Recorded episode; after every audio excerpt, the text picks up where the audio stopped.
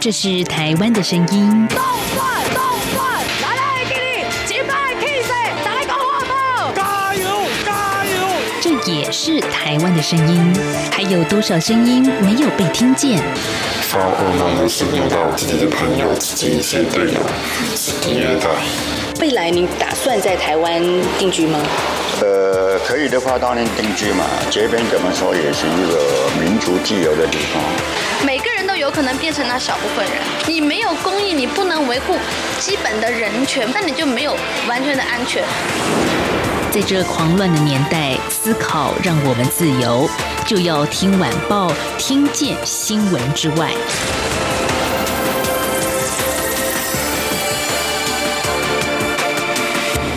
欢迎收听就要听晚报，我是宛如。今天是十月八号，星期四。哎，这个台湾的双十国庆呢，在后天就要登场了，十月十号。所以在这个星期，其实有蛮多重要的大事的。但我不晓得听众朋友您有没有看到呢？特别是我们主要的央广华语听众，来自于中国大陆啊，现在正在放十一长假，哎，大家应该是很开心的日子。但是今天呢，我们想聊严肃的话题，但是也是用。一个比较深入浅出的方式跟大家来谈最近两岸有哪些重要的大事。连线访问到的是淡江大学中国大陆研究所的所长陈建甫陈老师，陈老师你好。呃，各位听众大家好。好，老师，人家放假哎，你看中国大陆研究所今天还是在上课。对，对，我们上礼拜放假 啊，明天我们是放假。中秋节这一，这一周，其实整个华人都过着啊很幸福美满的日子，都在放假中。这个我们上个星期是中秋节，连放了四天嘛。那接下来啊，明天礼拜五就是双十国庆的这个补放假一天了哈，所以是连放三天。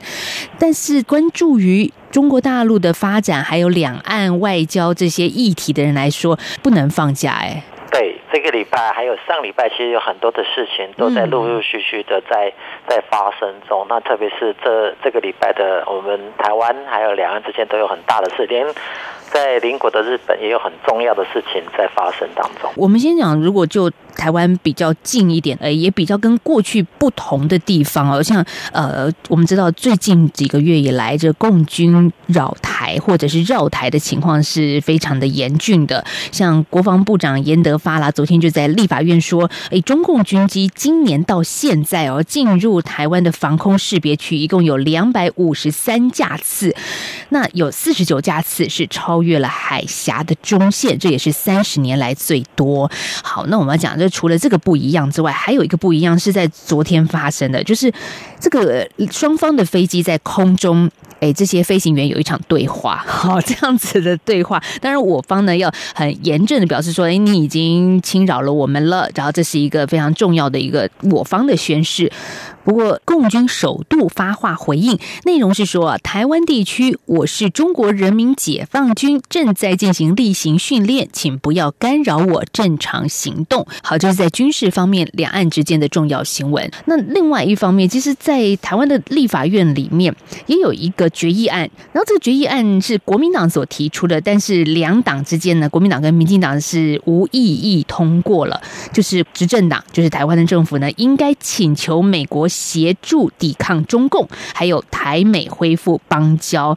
好，老师，这两个决议案，说实在的，其实也对美国没有太大的拘束力了。可是，可是它却代表了蛮多的一个政治意涵在里面呢、啊。对，刚刚主持人讲的这一项消息，在国民党提出，国民党党团提出，基本上是一个公决案。这基本上是被行政部门就是啊，你就是尽量去做，没有没有给他们压力，说时间的限制啊、落日调高等等的。嗯，那这是最大的一个转变，是过去提类似这样的跟呃呃美国友友善的，大部分都会以为是民进党的党团这样提出来的。那我们很意外的是在呃十月六号的时候，由呃江启臣主席跟林维洲的党团书记他们共同提出这样的两个公决案哦。那呃，大部分人会以为这是呃在跟民进党或是执政党在所谓的呃大家互呛说你敢不敢跟啊，你一定会反对等等的。那其实我们在做政治分析的，其实它是充满了一个算计，其实背后里面有可以看得到国民党内部的一个所谓权力的路线斗争的一个所谓的轨迹在这里面。看到这两天台湾的政论节目在晚上啊，针对这个话题，简直就是讲的沸沸扬扬的，就开始在聊国民党的算计到底是什么，他的政治动机意涵在哪里？我们怎么样来看这些个新闻之外的事情呢？对，其实啊，江主席他是政治学者啊，那、嗯、我们也大概在立法院的啊立法委员的时候，我们也互相有讨论过，或是互相交流过。其实他是一个蛮蛮好的一个国际关系的一个老师。可是在，在在这次的他当变成立法委员，变成这个所谓主席的时候，其实他是充满着无力感。那我们有看到很多的一些决策的呃不决策的部分，都不是通过他，而是通过一些所谓的国民党的这些啊、呃、比较资深的这些引引武者好，或是所谓的前总统或其他。代表某一种势力对国民党的一个路线提出一个所谓的，我们不敢讲说他是亲中啊，就是说他是没有那么对美国那么友善，对中国比较友善的路线往这个方向去走。那对于一个所谓主席来讲，他觉得他的路线被受到挑战。所以他这个利用这样的一个机会，因为我们可以发现，不管是在啊媒体声量，或是在谈话性节目以外，啊江主席其实是声音是不是那么高的？那通过这次在立法院发动这样的议题的一个讨论，让他重新掌握了话语权，我是觉得这个是一个呃。江主席他在一个国民党在未来的路线上的一个很重要的一个转捩点。接下来，大陆的国台办也有回应了。国台办就说，中国国民党有关人士要明辨是非，不要做损害中华民族根本利益和两岸关系和平稳定的事情。好，这国台办在讲说有关人士，好点的应该就是 老师您刚说的那一位吗？对对对，我是觉得啊。江主席他们在立法院所提出的这两项提案哦，其实让国台办其实预想不到的，因为在十月六号其实基本上他们也是在放放假当中哦，只是说他不得不提出来，当记者一发问的时候，不得不提提出这样的一个意见，而且把这个有关人士，刚刚主持人有讲要明辨是非，而且又提到中华儿女啊，所以其实基本上已经对国民党的有关人士，就是江主席这一派，他们提出这样的议案，其实他。点名，这个就是一个台独的一个所谓的分裂、分裂中国或分裂台独的一个做法，其实也是在跟啊江主席这样子一些啊立法院的这个党团提出一个警讯。那这个也可以提出我们一个想象。那当然。江主席也是很有智慧，提出了是中华儿女，这个中华民族对中华儿女，其实我是觉得他是也是高招，因为现在大部分都不会讲中华民国，因为提到两国，大家可能先知道说一个是中华人民共和国，一个是中华民国，那国与国之间的对话是。中共的大忌，所以他就把它提升到中华民族跟中华儿女，所以两方都在儿女来儿女去，我就觉得也也是蛮有意思的对话。不过，是江主席必须这样子挺腰杆要挺下去，如果不挺下去，他可能在下一届或是即将在未来的这个任期里面，可能他的一个所谓的政策或是他的领导方向，所以是所谓的领导者的威权会备受挑战。嗯，可是这个江主席提的真的是国台办所说的坚决反对任何制造所谓的台湾。湾独立两个中国或一中一台的分裂行径啊，他说呢，国台办是说，两岸的事是两岸同胞家里的事，绝不容许任何外部干涉。所以国民党这边江主席提出希望，就是请求美国抵抗，协助抵抗中共，这就是所谓国台办说的外部势力嘛？这也就是所谓的台湾寻求独立嘛？对，就是他一直。刚刚主持人刚刚讲的，不管是军机在西南，我们的台湾的西南海域在不断的绕行，而且他已经指明台湾地区，就是把台湾这块土地其实就纳入所中国的一部分，所以整个两岸关系过去还可以说一个两个国家或各自表述的这些情况下，已经变成他把它规定在家里的事。那家里的事你怎么请外面的？所以很多的类似议题，就是它已经变成家事。那江主席这次是跳脱这个家事，请外援。那外援就是美国来作为一个援助，改变过去我们对国民党的一个刻板印象，也让中国大陆对国民党的一个所谓过去很温吞、可以听话的这样的一个党团，开始诶觉得他似乎有点控制不住江主席这样为首的这一群，在国会推动议案的这一群，把种家事变成所谓的啊国际事端的一个所谓的重要的一个关键点。对于民进党来说，好像也不是这么全然觉得应该是美国要来主导这些所谓的家事。怎么说呢？因为我们也看到国防部长严德发也提到说，国家安全防卫的作战的这个责任，主要还是要靠自己。那至于呃外交部长吴钊燮前阵子接受美国的媒体访问的时候，也提到说台。美美之间的关系，好像也不是说一步到位的这件事情哦。对，我我们大概可以看到是类似这样的端倪，所以才会才会有一些媒体记者认为说，这个只是一个国民党的一个所谓策略。那就是希望民进党来跟或来反对，那没想到在民进党觉得说这样的提议其实是符合主流民意，几乎台湾的民众都觉得啊，我们是跟美国建立这啊外交关系、外交的关系。那另外我们也希望美国如果万一有那个台也发生军事冲突，也需要美国来协防。只是说哦，是我们一方面的单单一的想说啊，台美应该能够复交，可是，在很多现实或国际现实上，其实美国也在考量这样的台美复交，它所能付出的一些啊代价。譬如说，我们在最近一直强调 BTA，就是双边的贸易的协议的时候，以及美国的农业部其实他们是反对立刻跟我们台湾建立这样 BTA，或是还有很多经贸的关系，因为我们台湾毕竟赚美国人很多钱，所以这个这个都是从。啊，经贸谈判也好，好双方谈判也好，或是将来是复交，其实是一个漫长的道路要进行。因为美国必须承担更多的一个所谓亚太区域之间的国际的变化跟整个区域安全。那我们这次可以看到，庞贝欧访问日本，嗯，然后啊带领了这样的一个 COD 这样的一个新的小北欧项，也是在美国在在考虑到整个东北亚或者东啊就南亚，或是这个所谓的呃南。中国海这边区域安全，他所想要关注的议题。所以国民党到底在考量什么呢？这这回过头来，我们还是在讨论这件事情，到底国民党在想些什么？通常我们当然知道，嗯，老师您对选举研究也做很多的了解跟摄入啊，就是说 A 党跟 B 党之间，一个执政党，一个在野党，彼此是一个监督的关系。然后当然这个目标是希望国家越来越好啦，但是。呃，表面上我们当然也是会看到，可能 A 党提出的 B 党就会强力坚决反对，哈，就是显示出各政党有不同的立场。那我们也可以看到，如果就国民党跟民进党两岸政策方面呢，过去都会说，哎，国民党比较亲中，那民进党呢是比较站在台湾的主体意识，这是两个政党不一样的路径。可是呢，现在两个人是走在一起喽。这个就是，其实我们在对政党的研究，或是啊、呃，在此时此刻，我们可以发现，两个好像走在一起，其实他们是走在不同路线之上。现在我们江主席这样子啊、呃，改变他过去的啊、呃、一些同党这些啊、呃、所谓的，因为最近我们看到很多的媒体对于一些呃国民党亲中的这样的言论，包括我们啊、呃、前总统啊马马总统，还有我们的一位呃诚信的退休将领的言论，其实他他都占据了所有的版面，让国民党变成。说是一个亲中路线非常明确的，那江主席要把这样的一个扭曲，可能要把这样的一个呃事态改变，唯有在立法院透过这样的话语权的方式去做。那可是他这做后的结果是不是如他所愿能够持续？我们还必须要去看，因为基本上公决案并这个议题并没有没有实际的所谓的政策也好，或是时间日期，基本上它的影响力是会比较低。它只是透过这样的话语权的改变，让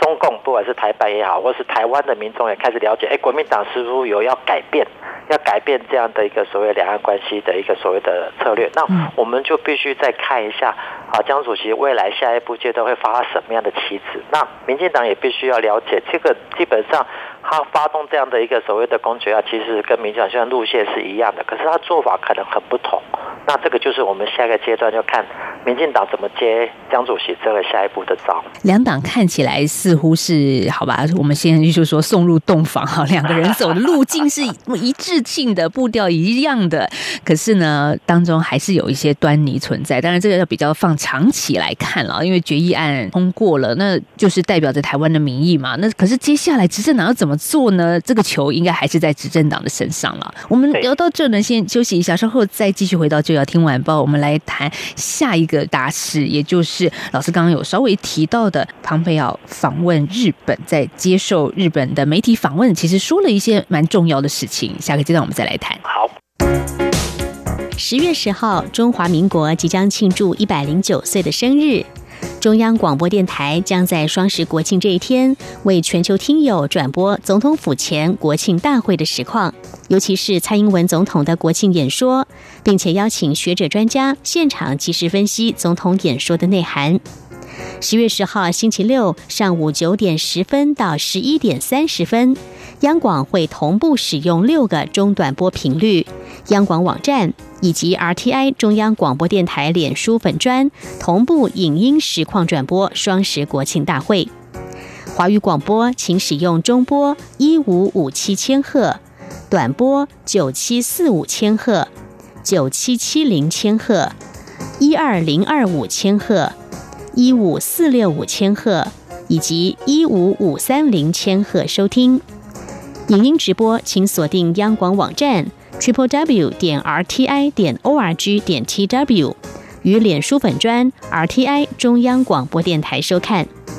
另外，双十国庆当天，欢迎听众朋友们加入微信账号 Good Morning 底线台湾参与节目，就有机会获得精美台湾邮册好礼。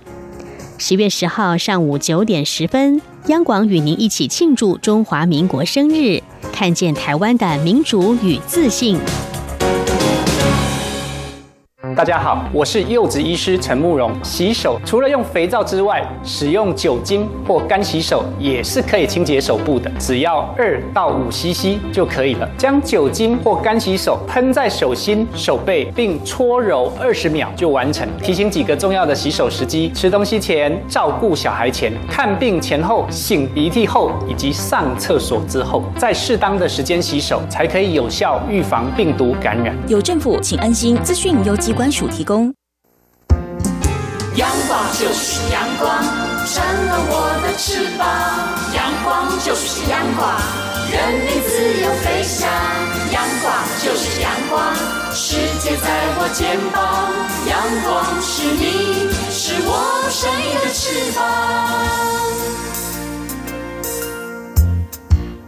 继续回到就要听晚报节目，我是宛如。在今天十月八号的节目现场，我们访问到的是淡江大学中国大陆研究所的陈建甫所长。嗯，所长，我们其实刚刚也谈到了是美国国务卿蓬佩奥在日本访问嘛？那在诶六号的时候举行了四方安全对话。这个对话四方是哪四方呢？是由美国、日本、澳洲跟印度这几个国家。所以大家就在说了，这蓬佩奥是不是要？建立亚洲小北约呢？好，这件事情大家的小北约的目标似乎也也就是一致了哈，就是对于中国方面的一个崛起也有一些联盟的盘算。老师，您的脸书上有一个很有意思的评论，你说到最近对中国的网民来说是玻璃心掉满地，耶。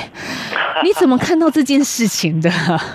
对，因为中国在二零二零年整个国事跟国际形势对他们非非常的不利。那我们在长期在观察中国的大外宣也好，或是他们所谓的战狼外交也好，或是他们“一带一路”的一些啊宣传手段，把中国的国力推向到极点。可是，在二零一七、二零一八，虽然美国提出印太战略，二零一八的这个贸易战，其实基本上都没有伤到。中国大陆这种所谓高度的民主自信心，可是二零二零年这个转折让中国遇到很大，除了我们知道的，啊，不管是武汉也好，或者说新冠状病毒，让中中国在国际的情势跟它的所谓的国际形象，从最高点到最低点，那相对的影响它他们的所谓的战狼外交或是一带一路对基础建设的这样的一个所谓的资助，所以。这样的一个转折，其实对中国来讲是一个莫大。他们本来想二零四九成为一个呃美世界第一的这样国，现在现在在二零二零年就遇到这个连小康都没办法进入，所以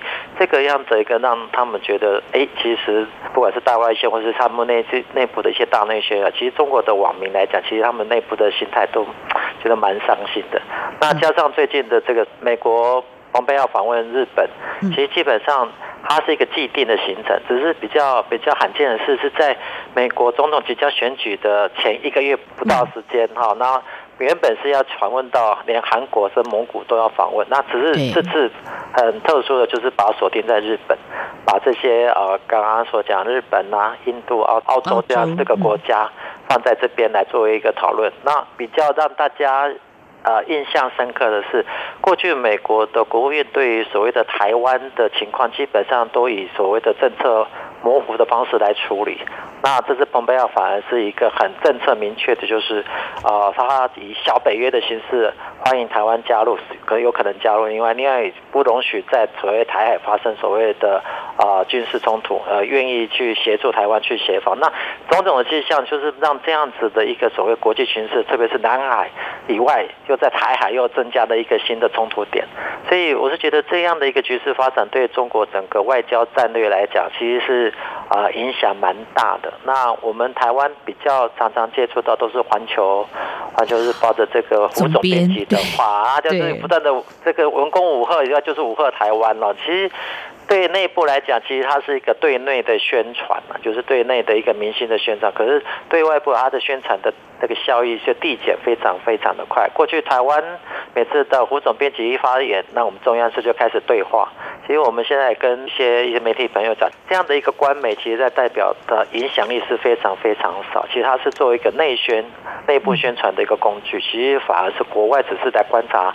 国的鹰派的一些想法作为。整个国际局势对于所谓的中国的一个，不管是大外宣也好，或是他们战狼外交，其实在这个二零二零年的年底，我发现其实中国面到的比较大的一个挑战。老师，您看到说像呃《环球时报》这样子的媒体，当然台湾也都会关注了。他们的一些说法，可是你觉得说它的指标性，可能大家也只要把它当成是中国内部鹰派的一个思维，可能也只是一个在网络上比较极端的酸民，他们可能会朝着这个方向走。对，所以其实我们在呃观察所谓的啊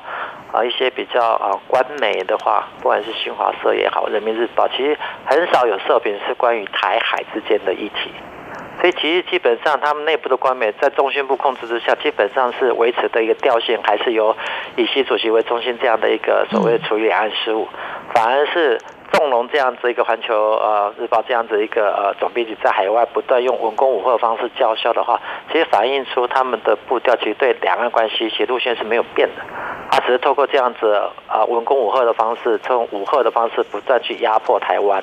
所以这个就是我们可能在面对这个新一波的一个媒体战的时候，他就不断给你啊类似这样的武吓的情况，让我们开始去感染。那刚刚主持人在上个阶段也谈，他们的飞机不断过来，变成是台湾地区他们是正呃一般任任务编组，他们必须飞越的地方，而且台湾不要干扰他。对，所以这个就是他们在不断让这块地区就是单边主义，让它成为全世界都认为台湾是属于中国的一部分。所以他利用这样的方式来改变这个的现况，所以我们蔡总统才讲，其实他目前为止正在改变过去的这个两岸中线，现在中线他们也不承认有中线了，还是中国的崛起，中国的军事的这个呃呃飞机军演，或者是说飞机到这边来去改，才是改变。台海真的目前。现况的唯一的一个所谓的一个威胁是，所以如果谈到这样的威胁哦，像庞培奥他在日本接受媒体访问的时候呢，也说到，如果中国单方面攻击台湾的话，美国是否准备捍卫台湾呢？那庞培奥就说到说，呃，美方将采取一切措施缓解区域的紧张情势，这是川普政府在全球的任务，也就是美方。不是要挑起冲突，而是在寻求和平。所以，其实，在这个区域的和平是大家都所期待的吧？我觉得也是一个共识了。可是，真的有一个这样子类似亚洲小北约的形成，那对中国来说已经玻璃心了，然后接下来就是碎满地了。对，我们刚刚讲，就是北约的产生其实因为华沙公约组织。对，所以在过去在冷战期间，就是两个阵营不断在互相对抗。那如果在这个东北亚或者是台湾变成一个所谓的一个小北约的情况，因为呃印度是管南海啊，澳洲那个地方又是有有关于太平洋的一个基地，所以其实基本上已经把这四个国家，美国、日本、澳洲跟。这个南海的霸主连在一块的话，其实这个就是一个所谓的一个区域联防的观念。那台湾作为一个第一岛链，而且是成为一个最直接承受中国对抗的武力威胁的一个国家，这四个国家大概不可能让台湾直接面对独立的面对中国的威胁。所以，啊，彭佩奥那那那场会后的一个记者会的演讲，就是给中国大陆一个很大的一个教训，说，哎，今天如果台湾单独遇到这样的一个武力抗争的时候，美国或者其他三个国家，他会帮助台湾来协防。那刚好跟我们这个所谓的立法院这样子请求美国来协防这个公公决案，其实也是蛮好像在在台湾发生，在国外发生，竟然日本也开始在互相唱应一下。那这一点对于中国的这些所谓的网民，他们有机会能够跳翻墙出来，其实他们看到就会觉得啊，真的是蛮伤心的。中国的一个所谓自信心，那。呃，台湾是不可分割领土。那目前竟然有个外力这样子强悍的对中国对呛，所以他们才会感到到觉得心灰意冷。或者觉得所谓的玻璃心掉满地这样子，可想而知啦。中国有一个长远的计划，中国的崛起。可是现在二零二零年整个大转弯了，而甚至在这个周边国家也形成一个类似于岛链的关系哦。那台湾当然在其中扮演一个重要的角色。我们最后剩一点点时间，那老师您觉得说接下来十月十号蔡英文总统要发表国庆演说谈话，其实我们大概可以观察些什么？对，我是觉得在此时此刻啊。蔡总统的国庆的一个演说，应该是强调于我们国军跟我们国内之间的团结。我是觉得这个是一个比较啊、呃、比较恰当的方式，因为呃中共的军机扰台，那台湾的军机必须伴飞啊，或者是起来拦截。其实我们啊、呃，昨天国防部长也讲了，已经。大概我们台湾的这个所谓军备的这个损耗也两百多亿啊，那这个是一个很惊人的数目。那我们国军为了保卫台湾这块我们的领地，寸土不能那么决心。我觉得蔡总统应该在这方面多强调，而是强调台湾对国军的信任，国军对台湾保护的这个责任，我们要赋予国军更大的一个啊资助，那来化解这个所谓的。啊，先不要暂时管这个小北约，也不要管中国内部对我们压力，而是把台湾团结，成为一个所谓的啊。当总统成为一个国军的重要的一个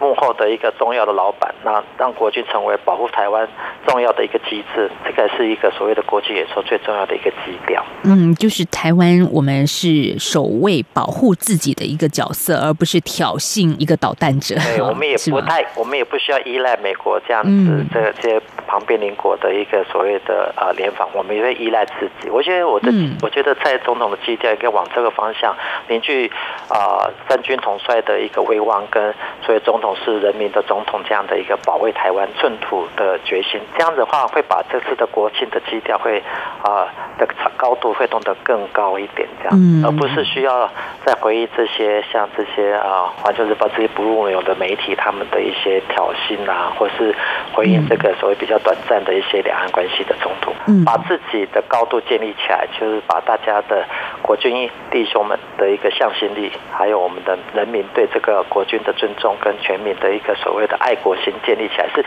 这是国军的最重要的一个呃方向。好，我们在今天节目访问到是淡江大学中国大陆研究所的陈建福所长，谢谢所长今天跟我们的连线，谢谢，谢谢。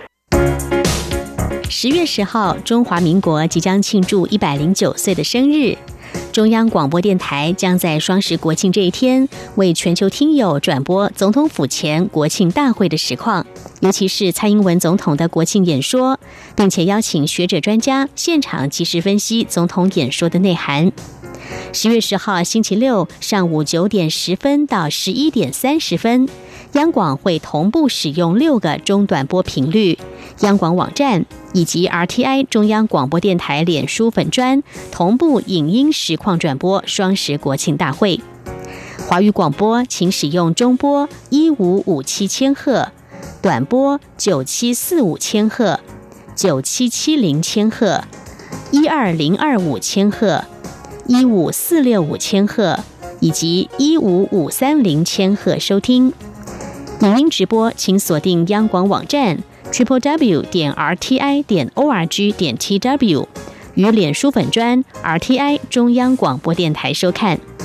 另外，双十国庆当天，欢迎听众朋友们加入微信账号 Good Morning 底线台湾参与节目，就有机会获得精美台湾邮册好礼。十月十号上午九点十分，央广与您一起庆祝中华民国生日，看见台湾的民主与自信。好，十月十号很快就要到了，所以在今天礼拜四呢，我们原定跟天下杂志合作的单元做了一些挪移哦，跟大家先来关注两岸之间在这个星期哪些重要的大事。那当然也欢迎所有听众朋友在十月十号的上午九点十分到十一点钟锁定我们中央广播电台，由宛如以及央广的主播王玉伟一起共同为大家直播的。一百零九年中华民国国庆大会，所以别忘了十月十号的上午九点十分到十一点半钟，锁定我们中央广播电台。好，今天节目进行到这了，我是宛如，我们明天再聊，拜拜。